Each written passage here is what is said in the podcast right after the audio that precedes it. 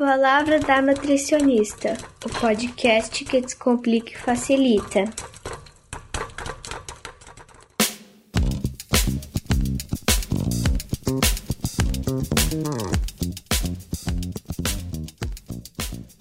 Fala pessoal, tudo bem com vocês? Eu sou a Cristiane Crowley, nutricionista aqui em São Paulo. Sejam muito bem-vindos a mais um episódio do nosso podcast, que hoje trará um tema importantíssimo para nós mulheres: a nossa exaustão física, mental e emocional. E também abordaremos de que maneira isso acaba interferindo no nosso consumo e comportamento alimentar, ou seja, diante de tantas demandas, será que estamos conseguindo olhar com a devida atenção para a nossa relação com a comida? E mais que isso, como está esse olhar para nós mesmas? E para conversar comigo sobre esse tema, eu convidei a Clarissa Bandeira de Melo, que é formada em psicologia pela PUC, nutricionista formada pela Metodista, pós-graduada em comportamento alimentar e é a supermãe da Beatriz, de 9 anos, que possui hipotonia e TDAH, o transtorno de déficit de atenção e hiperatividade. Na verdade, eu não poderia ter uma convidada mais adequada para conversar comigo sobre esse tema. Clá, seja bem-vinda. Muito obrigada pela participação. Oi, Cris. Obrigada pelo convite. Quer dizer que eu estou muito feliz de estar aqui e vamos nessa. Se identifica com a pauta só um pouquinho, Totalmente, né? Totalmente, é minha cara. Multifuncional, multimulher, o que a gente tem percebido, né? Exatamente. E quem não é hoje em dia, né? E quem não é, exatamente. Vamos abrir o olho aí da, da mulherada para ver se faz sentido as coisas que vamos conversar hoje, que são muito importantes, e o intuito de plantar aquela sementinha, né, para que elas busquem ajuda, se olhem com mais carinho, então, bora lá começar a nossa pauta? Vamos lá, vamos lá. Claro, falando especificamente sobre esse período do isolamento em virtude da pandemia, então, agora, gravando o episódio em outubro, lá em março, um buraco negro se abriu na nossa frente e nós somos obrigadas a nos tornar ainda mais multitarefas, né? Ou seja, a exaustão feminina nesse momento é um fato e a gente precisa olhar para ela. Você, como nutricionista, mãe, psicóloga, enfim, você vive isso e mais. Você também percebe isso nas mulheres que fazem parte da sua rotina, mulheres que você atende, mulheres que você convive? Vivo sim. É, eu acho que a gente não estava preparada para isso, a gente foi pego muito de surpresa mesmo. E, e eu acho que o que veio para a gente, na verdade, foi um acúmulo ainda maior de trabalho, né? Porque o que eu vejo é a maior parte das pessoas trabalhando muito mais do que estavam quando era presencialmente. E o acúmulo das tarefas de casa. Aqui em casa eu tenho uma divisão muito boa de tarefas, não posso reclamar. Mas mesmo assim, é exaustivo, né? A gente acumula... sempre pesa mais para o nosso lado, né? É, aqui em casa é uma exceção, eu acho, mas é, cozinhar todo dia, que não fazia parte da minha rotina, tá? Virei professora da minha filha, minha filha tem dificuldade. Nossa, exatamente isso que eu ia falar. De uma hora para outra, a gente teve que se virar e, e puxar a paciência lá do fundo para tentar ser professor dos nossos filhos, né, professoras? Sim, né? Minha filha tem um mediador na escola, então assim, eu virei mediadora, uma tarefa bem difícil. E fora que entreter eles, né? Porque eles também estão sofrendo, né, Cris? Se tá difícil pra gente, uhum. imagina pra eles como é que é não ter o contato dos amigos, não ter a troca da escola, não poder sair para passear. Eu lembro a primeira vez que minha filha saiu no corredor do prédio, né? Eu acho que foi depois de uns cinco meses de isolamento, ela falou assim, mamãe, fizeram obra no corredor? Ele está mais, mais diferente, né? Então olha como muda a percepção deles, né? É, de repente o universo vi, é, virou a, a, nossa casa apenas, né? Eu acho que nós adultos ainda, eu sempre falo isso com meu marido, nós adultos ainda continuamos trabalhando e querendo ou não a gente vai no supermercado, encontra uma outra pessoa, mas as crianças em si, elas têm sofrido mais e a gente como mãe tem esse papel, né, do apoio, administradoras de conflito do lar, né? Sim, sim, com certeza. É, eu acho que talvez até essa função acaba sendo mais natural para a gente, né? Mas a gente também eu me questiono em que momento a mulher foi designada como é, a pessoa que tem que estar tá dando conta desse lar, dentro dessas crianças, da comida, da faxina, né, sem deixar de trabalhar, né, porque a gente, na verdade, quando a gente conquistou o nosso direito de trabalhar, a gente não deixou né, as, as tarefas de casa de lado. E quem não. É, foi uma função assumida a mais, né? E quem, por exemplo, não tinha uma infraestrutura, é, que tinha uma infraestrutura por trás, né, uma diarista ou alguém para ajudar em casa, acabou tendo um impacto talvez um pouco maior, né? Porque não estava acostumado a fazer essas rotinas todos os dias, né? Então, cozinhar uhum. todo dia é criatividade para né, inventar coisas novas. Se a gente parar para pensar, a maior parte das novidades que aparecem para a gente agora num período de isolamento vem representadas na forma de comida, né? Porque Exatamente, opções e receitas. É. Né? E, é, e no começo da pandemia, uma curiosidade foi foram os bolos e os pães, né? Que as pessoas começaram a fazer. E olha o quanto isso também tem a ver com afeto, tem a ver com lembranças, né? Uma espécie de uma atividade terapêutica, né, que as pessoas se identificaram, jardinagem também, né, essa doação do, do dessa intenção, foi muito bacana de, de, perceber, né? Sim, sim, e, e curiosamente nem todos estão preparados, né? Então a gente também tem que olhar para isso, porque ontem eu estava conversando com uma paciente, ela falou assim, mas eu fico me sentindo uma mulher polvo como se eu tivesse uhum. vários braços e eu tivesse que dar conta de tudo. Né? Exato. E a gente não está nem falando de, é, em alguns casos, né, como é o seu, o meu também, de homens e maridos que não ajudam. Pelo contrário, eles ajudam muito. Não sei de repente se são exceção, mas basicamente é o acúmulo mesmo. A gente vai com esse polvo aí agarrando e abraçando, e de repente a gente adota um gato, aí fica sob nossa responsabilidade, e a gente vai dando conta, e quando vê essa saturação é absurda, né? Exatamente. E eu não sei se reparou, mas é uma coisa que eu tenho visto nas duas últimas pessoas, nas duas últimas semanas, são as pessoas falando: estou em casa, mas eu estou cansada, eu não tenho a mesma produtividade que eu tinha antes, eu já estou trocando datas, eu estou cansada. Hum. E olha o quanto isso. Exato, e vem o estresse. Uhum. E o que eu tenho visto nas últimas duas semanas são as pessoas ainda mais cansadas do que antes. E, esse cansaço reflete né, no comportamento alimentar das pessoas. Não sei se você tem percebido isso.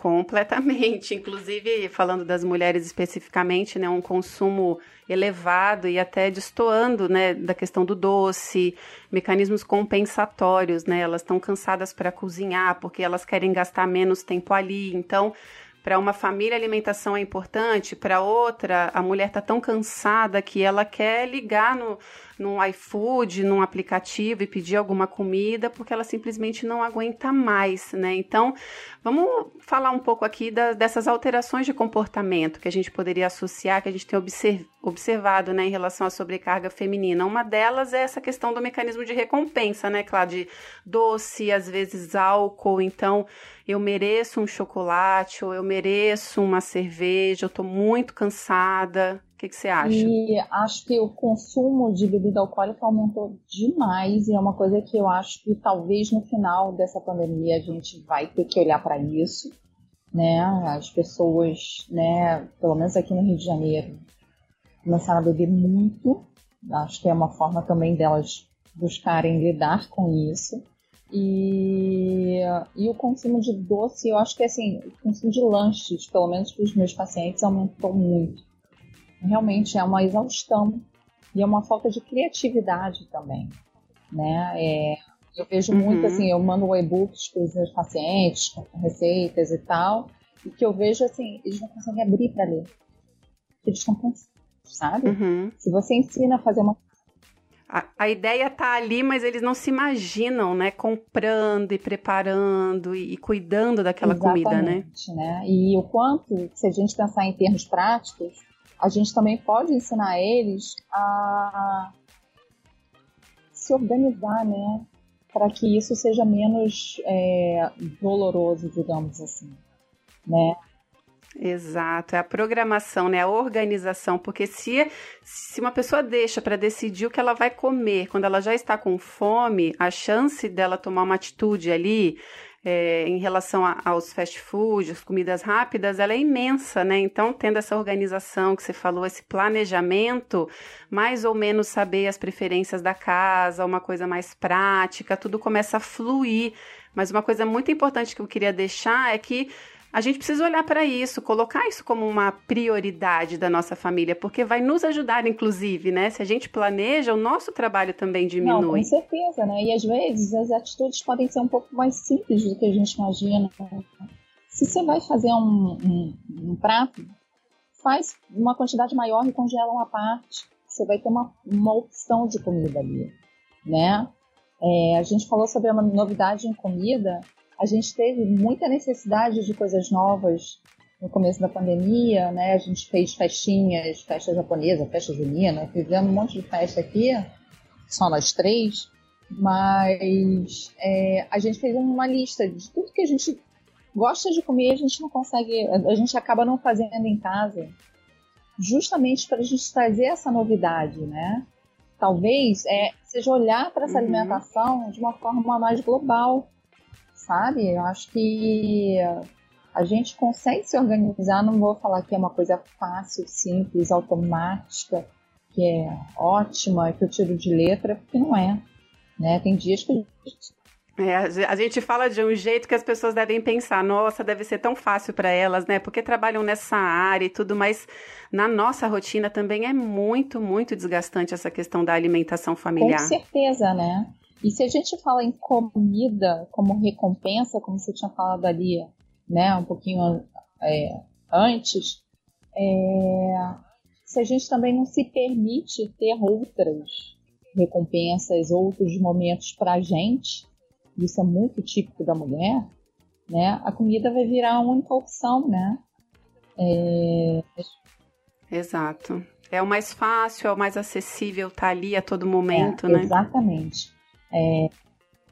E é muito gostoso, é isso que eu falo para as minhas pacientes. É muito gostoso comer chocolate, é muito gostoso tomar uma cerveja gelada, mas é, qual, qual é a intenção disso? Qual é a frequência? Como, qual é o contexto desse acontecimento, é né? Exatamente isso. O contexto é muito importante, né? É, eu falo muito isso com as minhas pacientes e para entender que contexto é esse e, e talvez até se perguntar o que está acontecendo, né? É uma vontade ou é uma fome emocional, ou, né? Eu acho que vontade e fome emocional eu não, não considero exatamente a mesma coisa. Às vezes você está com vontade de comer um chocolate, você come chocolate e acaba.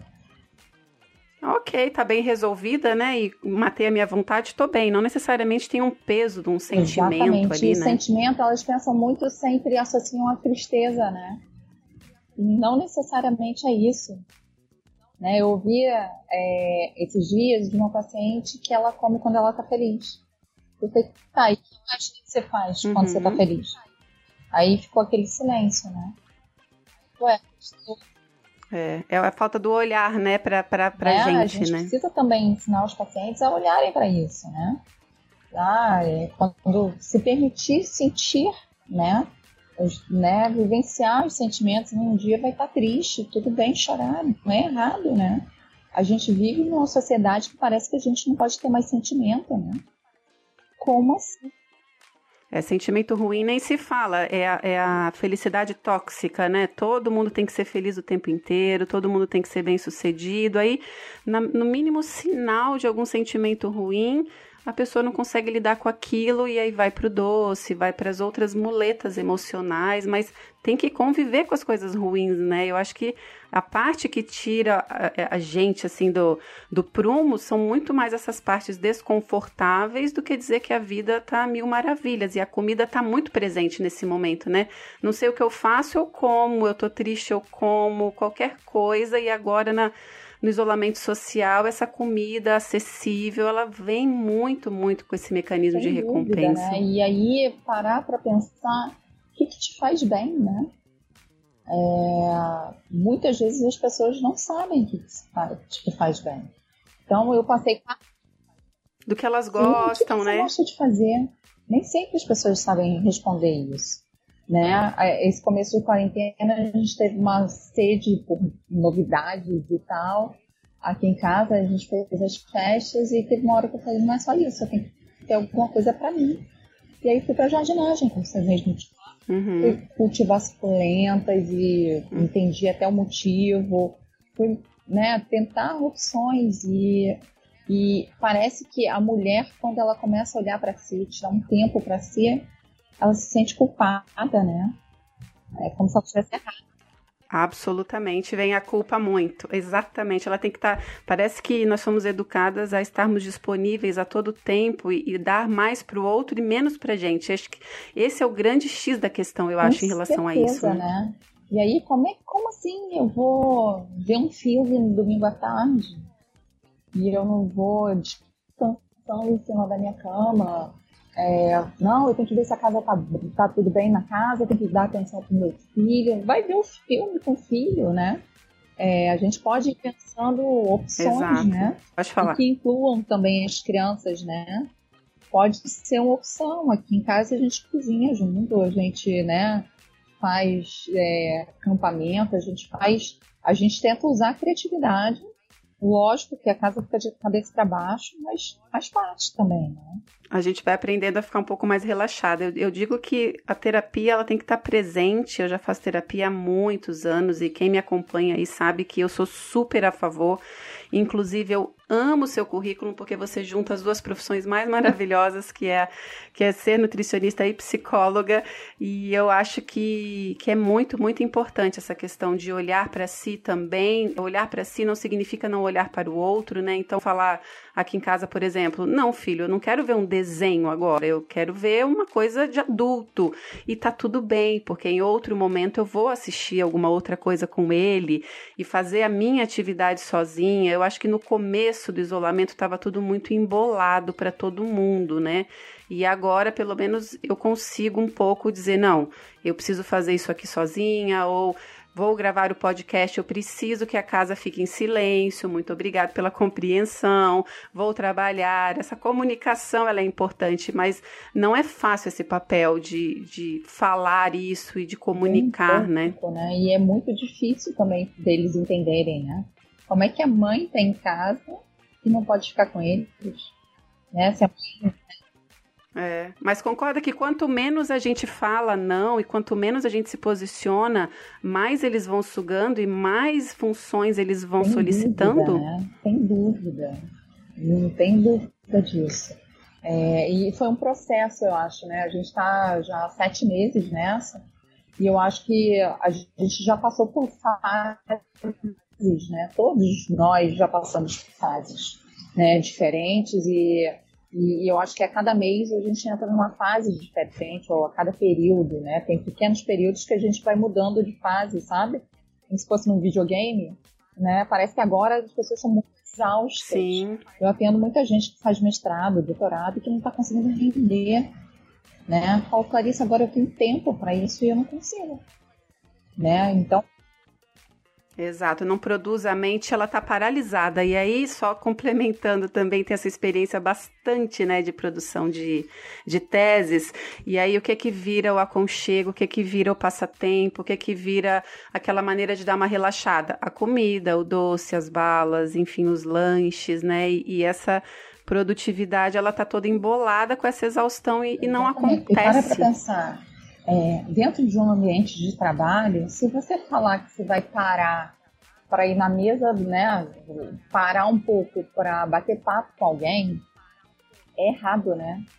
Exato. Ou falar não posso, né? É, sei lá, pacientes que têm, trabalham de forma administrativa, ou enfim, que fazem muitas reuniões online, uma reunião atrás da outra, e não tem os 10 minutinhos para ir no banheiro tomar uma água, respirar, parar de pensar naquilo, tem que ser alta produtividade, aquilo que você falou no comecinho da nossa conversa, né? Algumas pessoas estão trabalhando muito mais online, home office, do que antigamente, porque não tem aquela, aquela parada, precisa começar. E eu, e eu sempre falo isso. Quanto mais você entregar, quanto menos se posicionar, mais a chefia, mais as pessoas vão e solicitando, e essa exaustão ela, ela só aumenta. Não, incrível, porque assim, eu tenho pacientes que não conseguem parar para almoçar, almoçam na frente da tela, porque é uma reunião atrás da outra. Então, sabe? Ah, não, mas os meus chefes almoçam na frente da, das telas, então eu tenho que almoçar também. Então, isso é isso. Em que momento isso foi tirado do funcionário? Uma hora de almoço, né? Em que momento ele tem que responder um e-mail horas uhum. da noite? Gente, né? É, sexta-feira, 11 horas da noite, ou segunda-feira, 11 horas da noite, não é hora de mandar nada para ninguém, né? Exatamente. E estamos aqui para isso, né? Para alertá-las e, e para as mulheres, né, ouvintes, prestarem atenção, assim, refletirem realmente sobre a rotina de trabalho em casa, rotina pessoal, e, e não é fácil isso, né?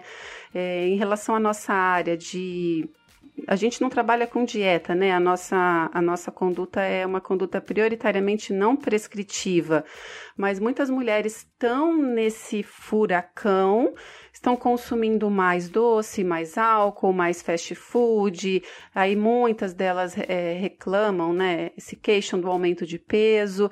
E a maioria delas não precisa de uma dieta, elas precisam reorganizar as, as próprias rotinas, né? Elas precisam entender ali por que está acontecendo isso? Então, quando quer tratar apenas ali o, o, superficial, elas, elas, eu preciso emagrecer, eu preciso de uma dieta.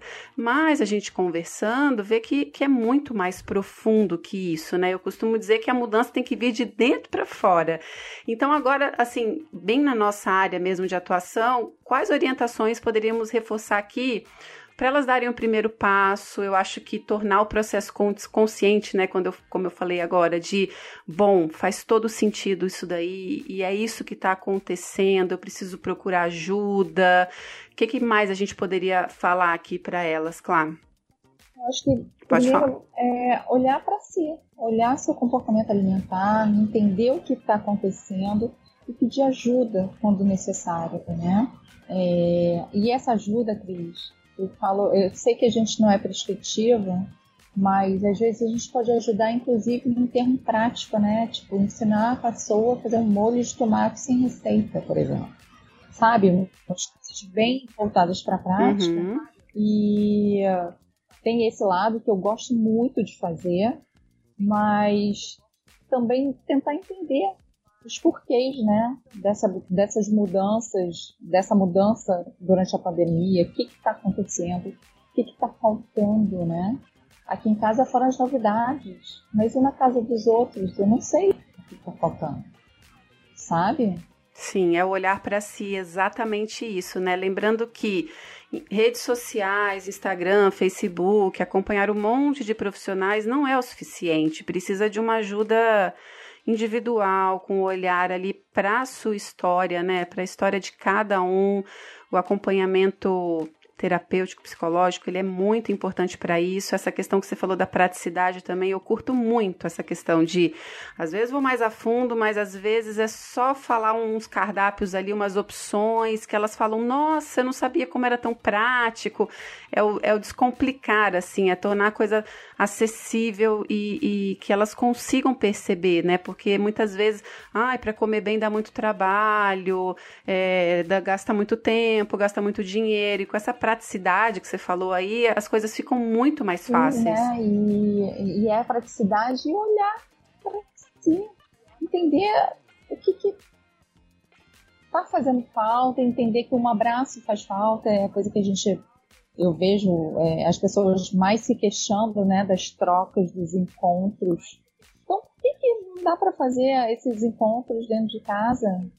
sabe? Com seus próprios familiares que já convivem com você, né? É, é, e entendendo que para cada um tem uma resposta diferente, né? É, olhar também para essa questão das redes sociais, eu acho que com, com a noção de que nem tudo que a gente vê ali é realidade, né? Eu colocava sempre as atividades diferentes uhum. que eu uhum. fazia com a minha filha no, no Stories. Né? Uma amiga minha que era psicóloga falou: Ah, você não põe, uhum. às vezes dá ideia para alguém. E as pessoas vinham me falar: Ai, você é mãe perfeita, você é não sei o quê. Caramba! E eu falei: uhum. Gente, eu vou parar com isso, porque assim, eu não sou mãe perfeita, Tava parecendo mãe de Instagram, né? Aquela mãe assim que não grita, aquela mãe que não, não dá um piti. Então, eu falei, não, eu vou parar com isso. Porque assim, então, eu tô passando uma imagem de uma pessoa que não é real. E assim, eu ponho uma foto por semana. Quando eu ponho? Agora eu parei, né? Mas. É, e com certeza vai haver comparação e a pessoa que se comparar provavelmente ela vai se rebaixar em relação àquilo, vai ficar mal. Esse é um grande lado ruim, né, do, das redes sociais, essa comparação que sempre leva à inferiorização, ou na maioria das sem vezes, né? dúvida, né? Sem dúvida, é... E olhar sabendo que é um momento de uma família ou de uma pessoa. E isso não quer dizer nada além disso, né? Exato. Mães perfeitas não existem, esposas, mulheres, até porque a perfeição é muito chata e deve ser insuportável ser perfeita, não existe e nem buscar isso, né? Assim, a gente tem que é, aprender a conviver com os nossos defeitos e viver um pouco melhor com, a, com, a, com as pessoas ao nosso redor. Eu queria deixar aqui uma mensagem importante para as mulheres aprenderem a dizer não, né? É, um pouco mais de repente, porque se vive falando sim para o outro, ela está falando não para ela e essa exaustão só aumenta e as pessoas percebem que ela está dando conta. Então, aprender a dizer não posso, é, agora não, não gosto, não quero. Eu acho que isso tira um peso muito grande e essa sobrecarga tende a diminuir é, pelo menos um pouquinho, né? Falta também da divisão de tarefas, né, Cris? Tem que ter uma divisão de tarefas. Todo mundo mora na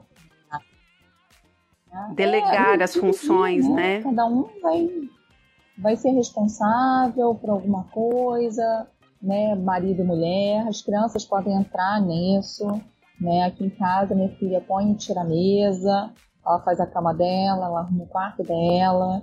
Ela tem nove anos, tem inúmeras dificuldades, mas faz tudo isso.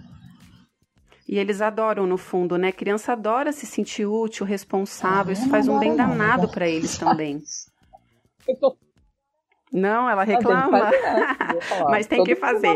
Casa, a gente tem que se ajudar, né? Maridos, companheiros e, e pessoas que moram junto também. Esses dias eu fui Tava arrumando a cozinha e tal, aí recolhi o lixo.